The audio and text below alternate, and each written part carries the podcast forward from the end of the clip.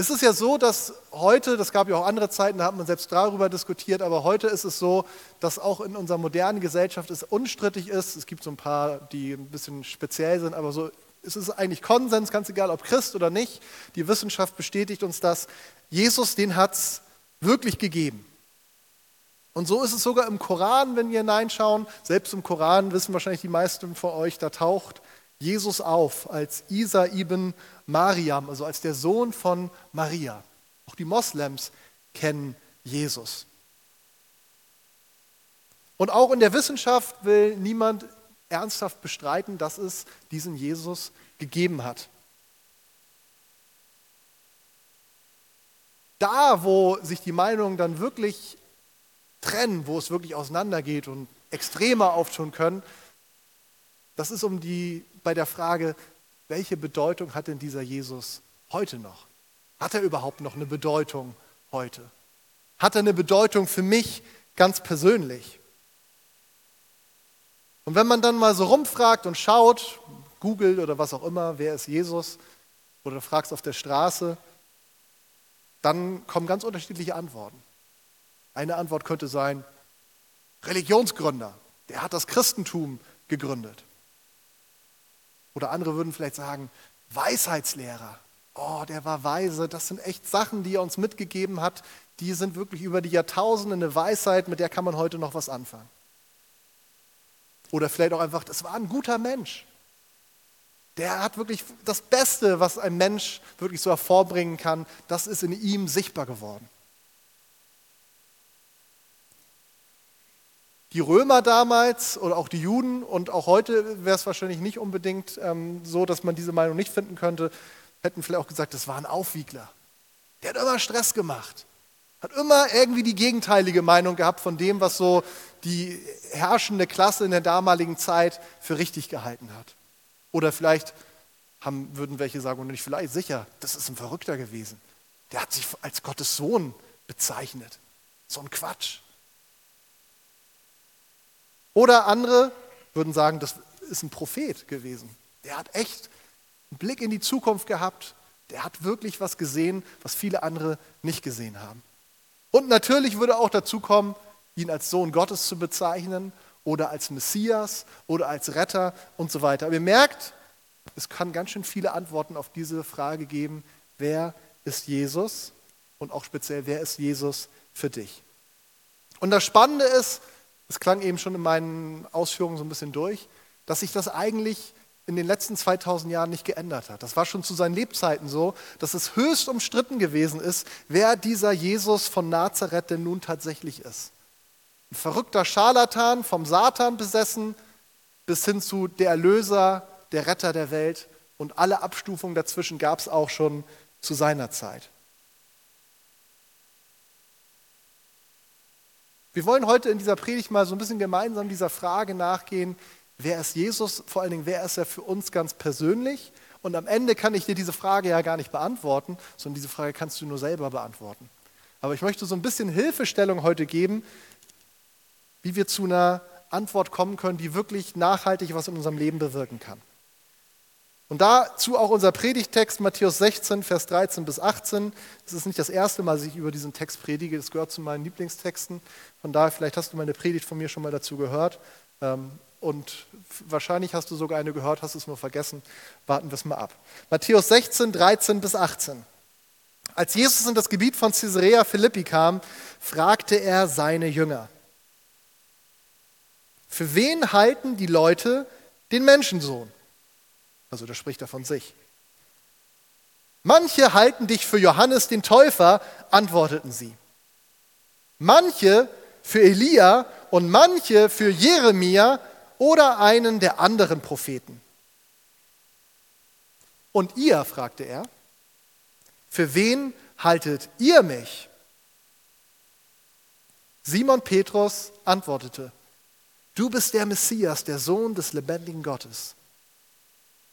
Darauf sagte Jesus zu ihm, glücklich bist du zu preisen, Simon, Sohn des Jona, denn nicht menschliche Klugheit hat dir das offenbart, sondern mein Vater im Himmel.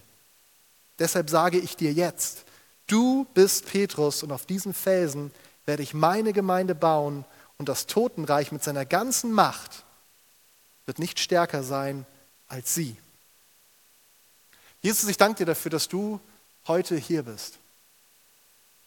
Jesus, wir wollen nicht über dich sprechen und über dich nachdenken als jemand, der gar nicht anwesend ist in diesem Raum und wir tauschen uns ein bisschen über ihn aus und hören was von ihm, sondern hilf uns das doch in Blick zu nehmen, Jesus, während ich jetzt hier über dich predige, du bist hier. Hilf mir, dass ich mir das bewusst mache. Hilf uns allen, dass uns das bewusst ist, Jesus. Wir reden über dich, der du anwesend bist, der du Teil bist dieses Gottesdienstes, der du Grund bist dafür, dass wir heute zusammengekommen sind. Und ich danke dir dafür, Jesus, dass du dich uns zeigen willst, Jesus.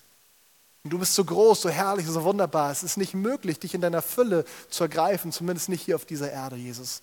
Und trotzdem so ein Stück für Stück erkennen wir und dürfen wir mehr erkennen. Und ich möchte dich bitten, dass es heute so eine Zeit ist, wo genau das passiert, wo wir ein bisschen mehr von dir ergreifen können, auch wenn du unergreiflich bist, Jesus. Amen. Also diese Frage, wer ist Jesus, die stellt Jesus ganz offensiv selbst seinen Jüngern. Uns wird gesagt, sie sind unterwegs nach Caesarea Philippi, eine römische Stadt in der damaligen Zeit, am Meer gelegen, modern.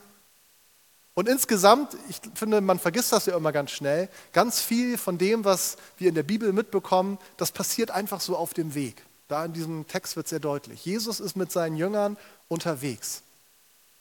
Und ich habe so gedacht, eben ganz unmittelbar vor der Predigt, beim letzten Lied habe ich nochmal gedacht, eigentlich ist das spannend, weil das ja eigentlich genau die Situation ist, in der wir alle stecken.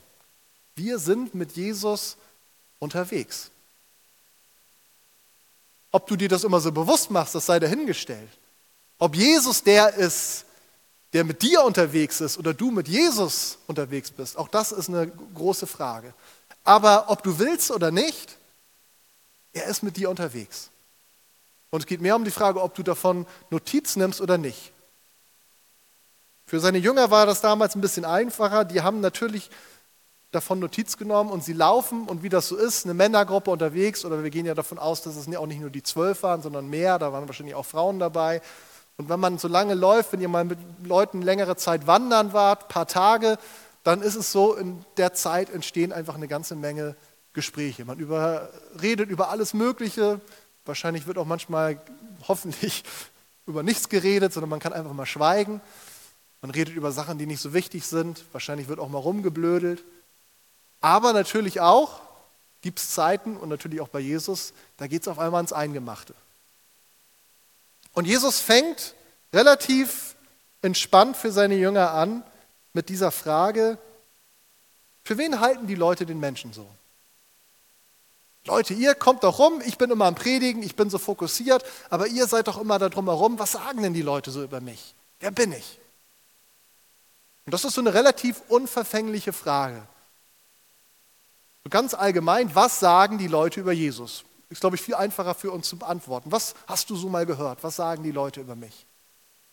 Und die Jünger, die hauen auch gleich einiges raus. Uns wird die Situation nicht beschrieben, aber ich stelle es mir immer so vor, dass dann gleich die Finger hochgehen. Ich weiß was, ich weiß was. Und dann kommen so verschiedene Antworten. Keine Ahnung, ob hier uns alle genannt werden oder nur ein Teil, aber wir fahren auf jeden Fall, in welche Richtung es hier geht. Die erste Sache, die ihm genannt wird, Jesus, da gibt es Leute, die glauben, du bist Johannes der Täufer. Erstmal eine interessante Vorstellung, weil Johannes der Täufer, der war ja noch gar nicht so lange tot und war ein Verwandter von Jesus. Aber das, was sie damit meinen, du trägst diesen Auftrag weiter vor. Johannes der Täufer, das war doch ein wichtiger Mann. Der hat eingestanden für Gottes Wort, für Buße, für Gerechtigkeit. Ein Märtyrer. Also das ist doch eigentlich so eine Sache, wo man sagen könnte, gar nicht mal so schlecht, diese Zuschreibung Jesus. Und da kommt ein anderer, der sagt, ha, ich habe was gehört, das toppt das. Du bist Elia, sagen die Leute. Dieser einzige Prophet in der Bibel oder eigentlich sogar einziger Mann, von dem wir ganz genau wissen, der ist nicht gestorben, sondern der ist so krass mit Gott unterwegs gewesen, dass dieser feurige Wagen kam und ihn abgeholt hat. Ein Mann, der unglaubliche Wunder vollbracht hat, der gegen jedes Widerstand das Wort Gottes verkündigt hat. Und da ist jetzt ein Jünger, wer auch immer, der sagt, Jesus, das habe ich gehört, du bist Elia. Und schwingt das, ich könnte mir das auch vorstellen, dass du das bist. Jemand hat eine Alternative, Jeremia. Der ist zwar nicht in den Himmel gekommen, direkt über feurige Wagen, aber das war auch so ein Mann, der hat echt unglaublich schwierige Zeiten durchgehabt. Der hat ein ganzes prophetisches Buch geschrieben, was bis heute erhalten ist. Der ist durch unglaubliches Leid gegangen und ist Gott doch trotzdem immer treu geblieben. Und dann kommt dieses allgemeine oder irgendeiner der anderen wichtigen Propheten. Das sind so die Antworten, die Jesus von seinen Jüngern bekommt. Und ich stelle mir das so vor, dass es wahrscheinlich ein, wie ein Durcheinanderreden ist. Jeder weiß irgendwas, was er gehört hat. Und Jesus hört sich das an. Und das sind alles schöne, ehrenvolle Antworten, aber es sind auch alles falsche Antworten. Das wissen wir. Und jetzt geht Jesus einen Schritt weiter. Und zwar stellt er als nächstes die Frage, wer bin ich denn für euch? Und ich glaube, da ging erstmal ein Schlucken durch die Jüngerschaft. Wie ist das bei dir, wenn du diese Frage indirekt oder direkt gestellt bekommst? Wer ist Jesus? Und ich kenne aus meinem eigenen Leben unterschiedliche Reaktionen darauf. Kommt ja auch ein bisschen auf den Hintergrund an, wo und wer einem das stellt. Lässt du dich vielleicht auf eine wissenschaftliche Diskussion ein? Lässt du dich auf eine Diskussion über den Wahrheitsanspruch der Bibel ein? Lässt du dich auf eine Diskussion über den Absolutheitsanspruch des christlichen Glaubens ein? Jesus hat doch gesagt, ich bin der Weg, die Wahrheit und das Leben.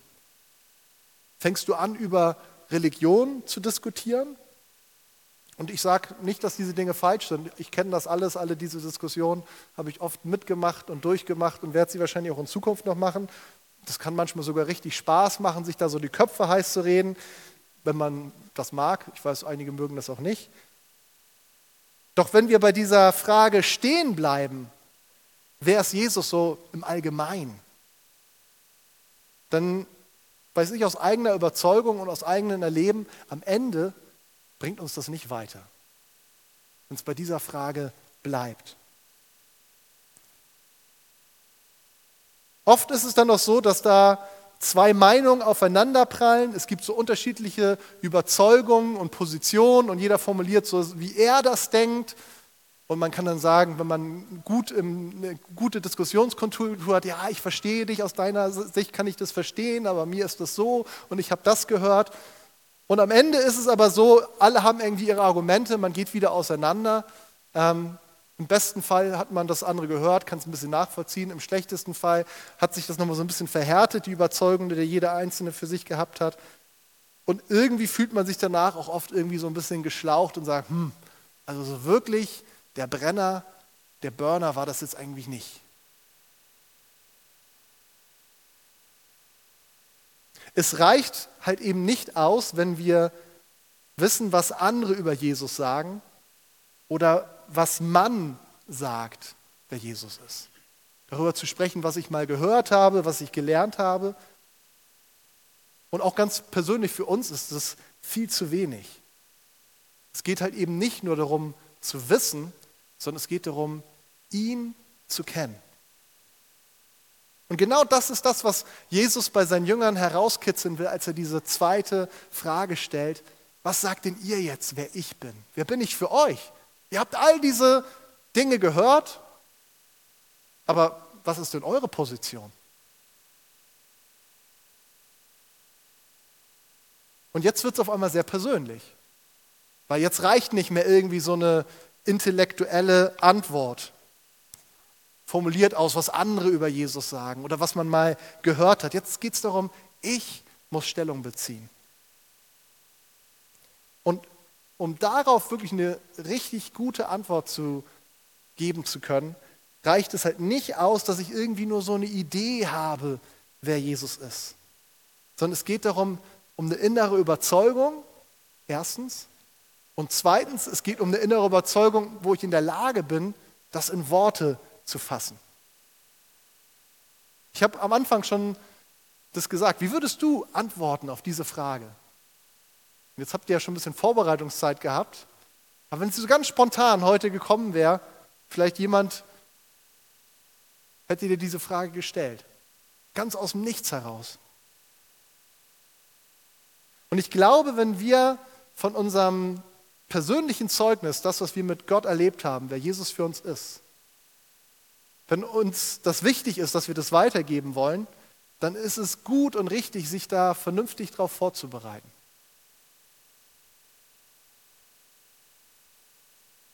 Es reicht nicht, dass wir nur eine persönliche gute Beziehung zu Jesus haben, sondern es geht auch darum, dass wir das in Worte fassen können. Ja, es ist gut, und wir sehen das jetzt ja bei Petrus, das klappt auch, sich da auf den Heiligen Geist zu verlassen.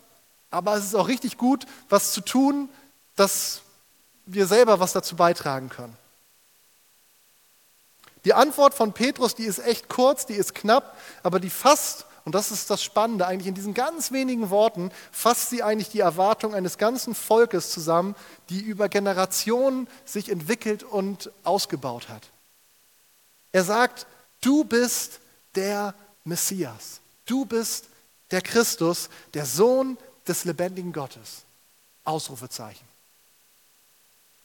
Das kommt einfach so aus Petrus raus. Du bist der Messias, du bist der Sohn des lebendigen Gottes. Und für uns, die wir gerade mal wieder Weihnachten hinter uns haben und wissen, Ostern kommt, ist das wahrscheinlich gar nicht so eine spektakuläre Antwort. Deswegen uns das, fällt uns das wahrscheinlich schwer, die, die Kraft und die Brisanz zu entdecken, die eigentlich in diesem Wort steht. In einer Zeit, in einer Welt, wo eigentlich alle auf diesen Messias gewartet haben, in diesem Volk der Juden. Und auf einmal wagt das der Petrus, genau das zu formulieren. Zu sagen, du bist der Retter, dem unser Volk, das ist eigentlich das, was er hier sagt, du bist der Retter, dem unser Volk seit Jahrhunderten voller Erwartung entgegenfiebert. Denn das ist der Messias gewesen für die Juden. Du bist die Erfüllung unendlich vieler Prophetien, denn die kannten sie alle. Du bist die Antwort auf die Not unseres Volkes und auch auf meine eigene. Ich weiß nicht, ob Petrus in diesem Moment die Tragweite seiner Aussage wirklich schon, so wie ich es jetzt sage, bewusst gewesen ist. Aber eigentlich das und viel mehr steckt in dieser Aussage, du bist der Christus, du bist der Messias, der Sohn des lebendigen Gottes drin. Und das, was Petrus hier macht, der redet nicht über irgendetwas, was andere ihm erzählt haben. Er spricht nicht über irgendetwas, was er mal irgendwo gehört hat, sondern er spricht über eine persönliche Herzensüberzeugung, von der es gut sein kann, dass zu diesem Zeitpunkt sie ihm noch gar nicht so wirklich bewusst gewesen ist. Aber als diese Frage kommt, da bricht es einfach aus ihm heraus. So ist es. Über die Frage, wer Jesus ist, ganz allgemein, da können wir Ewigkeiten drüber diskutieren. Aber die Antwort auf die Frage, wer Jesus für mich, für dich ganz persönlich ist, das lässt eigentlich keinen Raum für Diskussion. Und da geht es um dein und mein Zeugnis. Klar, man kann dann sagen, du lügst doch, stimmt doch überhaupt gar nicht. Gut, dann ist die Diskussion aber sowieso auch gleich zu Ende. Oder man kann sagen, ja, du bist ja vollkommen verblendet. Auch dann ist die Diskussion eigentlich auch schon wieder zu Ende. Aber wenn du mit Menschen, die dich kennen, wo es eine Beziehung gibt, gibt, aus dieser Position über Jesus sprichst, ist meine Erfahrung, dann kommt es eigentlich normalerweise nicht zur Diskussion, sondern da merkt man auf einmal, da passiert etwas im Herzen. Aber dafür müssen wir natürlich eine Antwort auf diese sehr persönliche Frage irgendwie parat haben. Und ich glaube tatsächlich, wie ich es eben schon so angedeutet habe, es ist gar nicht mal so schlecht, sich mal die Mühe zu machen, das für sich ganz persönlich mal zu formulieren. Die Bibel sagt, wir sollen bereit sein, zu jeder Zeit für unseren Glauben Rede und Antwort zu stehen. Und wenn wir uns bereit machen sollen, dann ja, geistlich bestimmt auch, aber es macht auch Sinn, tatsächlich mal das für mich zu formulieren, vielleicht tatsächlich auch mal mit jemandem drüber zu sprechen. Kommt die Botschaft bei dir an?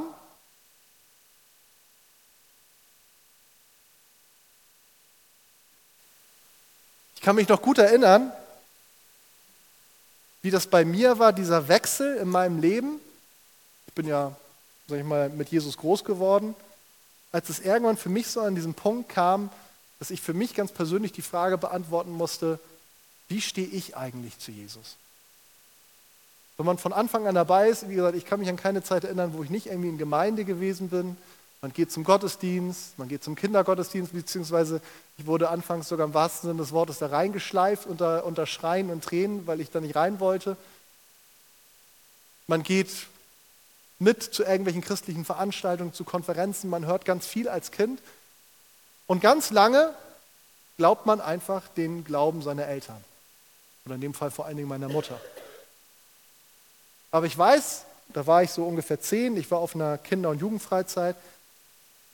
Ich weiß nicht, ob in dem Moment war es mir vielleicht noch nicht ganz so bewusst, dass es echt ein entscheidender Schritt war, aber ich doch auch schon sehr stark, aber im Nachhinein umso mehr, wo ich für mich so diese Frage beantworten musste, will ich das auch? Glaube ich das auch? Und für mich war das damals in dem gleichen Moment, weil es die Möglichkeit gab, dann auch damit verbunden, als ich gesagt habe, ja, ich will das, dass ich mich auch habe taufen lassen. Denn genau das ist ja eigentlich auch, was wir mit unserer Taufe zum Ausdruck bringen. Und äußerlich hatte sich erstmal gar nicht groß was verändert. Aber innerlich hat sich ganz viel verändert von dem Moment. Ich ging immer noch in die gleiche Gemeinde, ich ging immer noch zu den gleichen christlichen Veranstaltungen, habe immer noch die gleichen Christen getroffen, mal kamen auch vielleicht ein paar neue dazu. Aber ich hatte auf einmal eine ganz andere Position. Ich bin nicht mehr in den Gottesdienst gegangen, meistens zumindest, weil ich halt dahin gehen musste, sondern weil ich gesagt ich will da sein. Und das ist jetzt so eine Entwicklung als Kind, aber wir alle müssen irgendwann an diesem Punkt, ganz egal wie früh oder spät wir eingestiegen sind, an diesem Punkt kommen, wo wir sagen, ich will das. Ich will nicht nur Mitläufer sein. Ich will das. Ich will zu Jesus gehören. Er ist nicht nur Jesus, sondern er ist mein Jesus. Und ich weiß aus eigener Erfahrung, dass wir immer mal wieder in unserem Leben an den Punkt kommen, auch wenn wir das so grundsätzlich schon mal getroffen haben, wo wir wieder neu herausgefordert sind. Wo wir vielleicht auch so gemerkt haben, wir haben uns ein bisschen von ihm entfernt oder vielleicht sogar sehr stark. Und wo wir herausgefordert sind, ganz neu diese Frage zu beantworten, will ich das eigentlich noch? Warum mache ich das? Mache ich das, weil ich das immer gemacht habe oder weil ich Angst habe, wenn ich es nicht mehr mache, dann komme ich vielleicht nicht in den Himmel? Oder mache ich das, weil ich das will? Ich will ihm nachfolgen. Es reicht nicht nur über ihn zu wissen, sondern es geht darum, ihn zu kennen. Und solch eine Antwort, wie Petrus sie gegeben hat, die kann am Ende nur aus einer persönlichen Beziehung zu Jesus erwachsen. Es geht hier um Offenbarung. Jesus zu kennen, das ist am Ende ein Geschenk. Und das merken wir auch an der Reaktion von Jesus auf das, was Petrus hier sagt. Er lobt Petrus, ja, er sagt, das ist echt eine super Antwort, Petrus. Aber er sagt auch gleichzeitig nicht, Petrus, das ist ja super, du hast dir so viele Gedanken gemacht. Du hast echt jetzt den Glaubenskurs X und Y belegt und jetzt hast du es geschafft. Du weißt, wie die Antwort ist. Sondern er sagt gleich, Petrus, genial, aber das, was du hier gerade uns allen mitgeteilt hast, das ist nicht eine Erkenntnis durch Philosophieren oder durch analytisches Nachdenken oder dadurch, dass du so viele Wunder miterlebt hast oder dadurch, dass du tolle Erklärungen bekommen hast, sondern die Quelle deiner Erkenntnis, das ist der lebendige Gott persönlich. Das ist der Heilige Geist in deinem Leben. Der hat das dir offenbart. Denn Gott offenbart uns das, was menschlich nicht zu erfassen ist. Haben wir gerade heute in einem Lied gesungen. Ich kann dich nicht greifen, doch mein Herz kann dich sehen. Genau das ist es. Wir können Jesus nicht greifen, er ist zu groß, es ist zu tief. Aber mit unserem Herzen funktioniert das. Aber nicht in dem Sinne, Herz, jetzt mach mal, sondern im Sinne, der Heilige Geist wirkt in uns etwas Neues. Und das ist auch der Grund, warum sich Petrus nicht an dieser Stelle umdrehen konnte zu den anderen Jüngern und sagen, nee, nee, nee, nee, nee, nee, ich wusste die Antwort. Nee. Sondern es war so klar, das ist ein echtes Geschenk, was Petrus hier gerade empfangen hat. Was merken wir denn ja später auch nicht er allein nur empfangen hat. Es ist ein Privileg, erkannt zu haben, wer Jesus ist, wer er für mich ist. Ich glaube, dass leider ganz, ganz viele Menschen in unserem Land, aber auch in unseren Gemeinden nicht über diese erste Frage richtig hinauskommen, über dieses Allgemeine. Weil es ist eine große Gefahr, was über Jesus zu wissen, zu, damit zu verwechseln, ihn zu kennen. Und das hört auch nie auf, ihn zu kennen. Wir werden nie an den Punkt kommen, wo wir sagen, jetzt habe ich es, ich kenne ihn jetzt, jetzt kann ich mich um tiefere geistliche Themen kümmern. Ich bin jetzt schon doch eine ganze Zeit dabei. Und trotzdem sage ich, ich merke immer wieder, ich kenne ihn noch längst nicht genug. Da ist noch so viel, was mir fehlt. Es reicht nicht, eine Meinung über Jesus zu haben, sondern wir brauchen diese persönliche Offenbarung. Und es reicht am Ende auch nicht nur einmal das zu haben, dass ich sage, ja damals, vor 30 Jahren, da ist mir Jesus begegnet und davon zehre ich bis heute. Es reicht nicht. Wir brauchen immer wieder diese Zeiten, wo wir ihn auf eine frische, neue Art erleben. Dadurch, dass wir eine Gemeinde besuchen, dadurch, dass wir vielleicht sogar regelmäßig im Gottesdienst sind, vielleicht sogar, dass wir mitarbeiten, das ist nicht die Garantie, Jesus zu kennen. Vielleicht erinnert ihr euch an diese Stelle, wo Jesus so das beschreibt, die Leute kommen und dann trennt er die Schafe und dann sagen die einen, haben wir nicht in deinem Namen Wunder vollbracht und dieses und jenes gemacht? Und die Antwort ist krass. Jesus sagt, ich habe euch nie gekannt. Ihr kennt mich nicht und ich kenne euch nicht. Es geht nicht um das, was wir tun oder nicht tun. Auch das hat eine Dimension, auch das ist wichtig. Aber das Fundament ist unsere Beziehung zu ihm, dass wir ihn kennen und er uns kennen darf. Und dafür brauchen wir den Heiligen Geist. Römer 8, 14 bis 17. Alle, die sich von Gottes Geist leiten lassen, sind seine Söhne und Töchter. Denn der Geist, den ihr empfangen habt, macht euch nicht zu Sklaven, sondern ihr von neuem, damit, sodass ihr von neuem in Angst und Furcht leben müsstet. Er hat euch zu Söhnen und Töchtern gemacht. Und durch ihn rufen wir, wenn wir beten, aber Vater. Ja, der Geist selbst bezeugt es uns in unserem Innersten, dass wir Kinder Gottes sind. Wenn wir aber Kinder sind, sind wir auch Erben. Erben Gottes und Miterben mit Christus. Dazu gehört allerdings, dass wir jetzt mit ihm leiden, dann werden wir auch an seiner Herrlichkeit teilhaben. Also Paulus bringt es hier im Römer Kapitel 8 nochmal wunderbar auf den Punkt. Es ist der Geist Gottes, der in uns dieses Zeugnis hervorbringt. Ich bin ein Kind Gottes. Ich gehöre zu Jesus. Und das macht er nicht nur einmal, sondern das will er Tag für Tag machen. Gerade in den Zeiten, wo wir vielleicht das Gefühl haben, ich bin irgendwie so ein bisschen von, von dem Weg abgekommen, den Gott eigentlich für mich hat. Ich bin nicht mehr ganz dicht dran. Wenn du ihm den Raum gibst, wenn du ihm zuhörst, dann ist das die Botschaft, die er dir weitergibt. Du bist ein Kind Gottes. Bleib an Jesus dran. Er bleibt an dir dran. Wir müssen uns nicht immer wieder neu bewusst machen und einprügeln, ich bin geliebt, ich bin ein Kind Gottes, ich gehöre zu ihm, ich werde schon den Himmel schaffen, sondern er will das tun in uns. Es geht hier nicht irgendwie um, um Krampf, sondern es geht um eine ganz große Freiheit. Freiheit aus den alten Zwängen, aus den alten Strukturen rauszukommen und zu erleben, ich bin ein Sohn Gottes. Ich bin eine Tochter Gottes. Ich bin geliebt und angenommen. Ich gehöre zu Jesus und das steht nicht zur Diskussion. Der Heilige Geist ist es, der in unserem Herzen diese Antwort liefert. Wer ist Jesus für mich persönlich? Und die kann vielleicht am Ende ganz anders klingen, als wie Petrus das jetzt formuliert. Vom, am Ende wird der Sinn wahrscheinlich ähnlich sein, aber vielleicht sind es nicht am Ende deine Worte, wie du es sagen würdest, wer Jesus für dich ist. Aber es ist so wichtig, dass wir in unserem Herzen eine Antwort auf diese Frage haben.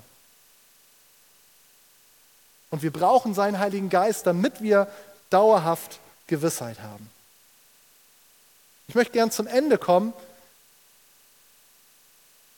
und möchte zum Ende nochmal so ein paar, was machen wir damit, Sätze an euch weitergeben. Wenn du in deinem Inneren merkst, ich habe da diese Überzeugung, wer Jesus für mich ist. Ich weiß das eigentlich. Wenn du sagen kannst, ich weiß nicht nur allgemein, wer Jesus ist, ich habe nicht nur von ihm gehört, sondern da ist schon in meinem Herzen eine innere Überzeugung, es ist mein Jesus, ich weiß das. Klar, ich darf noch wachsen da drin, aber ich merke, da ist schon Substanz. Aber trotzdem merkst du vielleicht, hm, es fällt mir aber eigentlich schwer, das in Worte zu fassen. Dann möchte ich dir Mut machen heute, dir doch ganz mal bewusst Gedanken dazu machen, wie würdest du das jemand ähm, diese Frage beantworten, der Gott nicht kennt? Vielleicht setzt du dich einfach mal hin und formulierst für dich eine Antwort. Vielleicht sprichst du mal mit jemand anderem darüber, der auch mit Jesus unterwegs ist und sagst, meinst du, da kann jemand was mit anfangen? Ich meine das jetzt gar nicht irgendwie als trockene, tote Übung, sondern ich glaube, das kann ganz viel Kraft entfalten. Aus meiner Erfahrung ist, selbst wenn man irgendwie im Mitarbeiter- und Leiterkreis unterwegs ist, mal darüber zu sprechen, sage ich mal, wie habe ich Jesus eigentlich kennengelernt, das ist immer eine mega ermutigende Zeit. Also nimm dir doch vielleicht mal die Zeit, für dich eine Antwort zu formulieren und tatsächlich auch mal mit jemandem darüber zu sprechen. Muss ja gar nicht ähm, gleich ins kalte Wasser geworfen werden, darfst du auch, ähm, aber das kalte Wasser darf dann auch irgendwann kommen. Also Gott offenbart sich uns, aber wir haben die Aufgabe, über diese Offenbarung nachzudenken, sie in uns zu bewegen und auch zu formulieren und sie weiterzugeben. Aber vielleicht merkst du auch heute, wenn es um dieses Thema Offenbarung geht, hm, da fehlt mir was. Vielleicht sagst du sogar, also eigentlich so richtig, dass ich sagen kann, Jesus hat sich mir offenbart, ich wüsste nicht, ob das schon mal passiert ist. Oder aber du sagst, ja, ich habe das erlebt, aber irgendwie ist es so weit weg, das hat aktuell nicht mehr wirklich eine, eine Aktualität oder Brisanz für mein Leben. Dann glaube ich, dass Jesus dir heute ganz neu begegnen will. Dass heute eine Möglichkeit ist, dass du zu ihm kommen kannst und sagen, Jesus, begegne mir.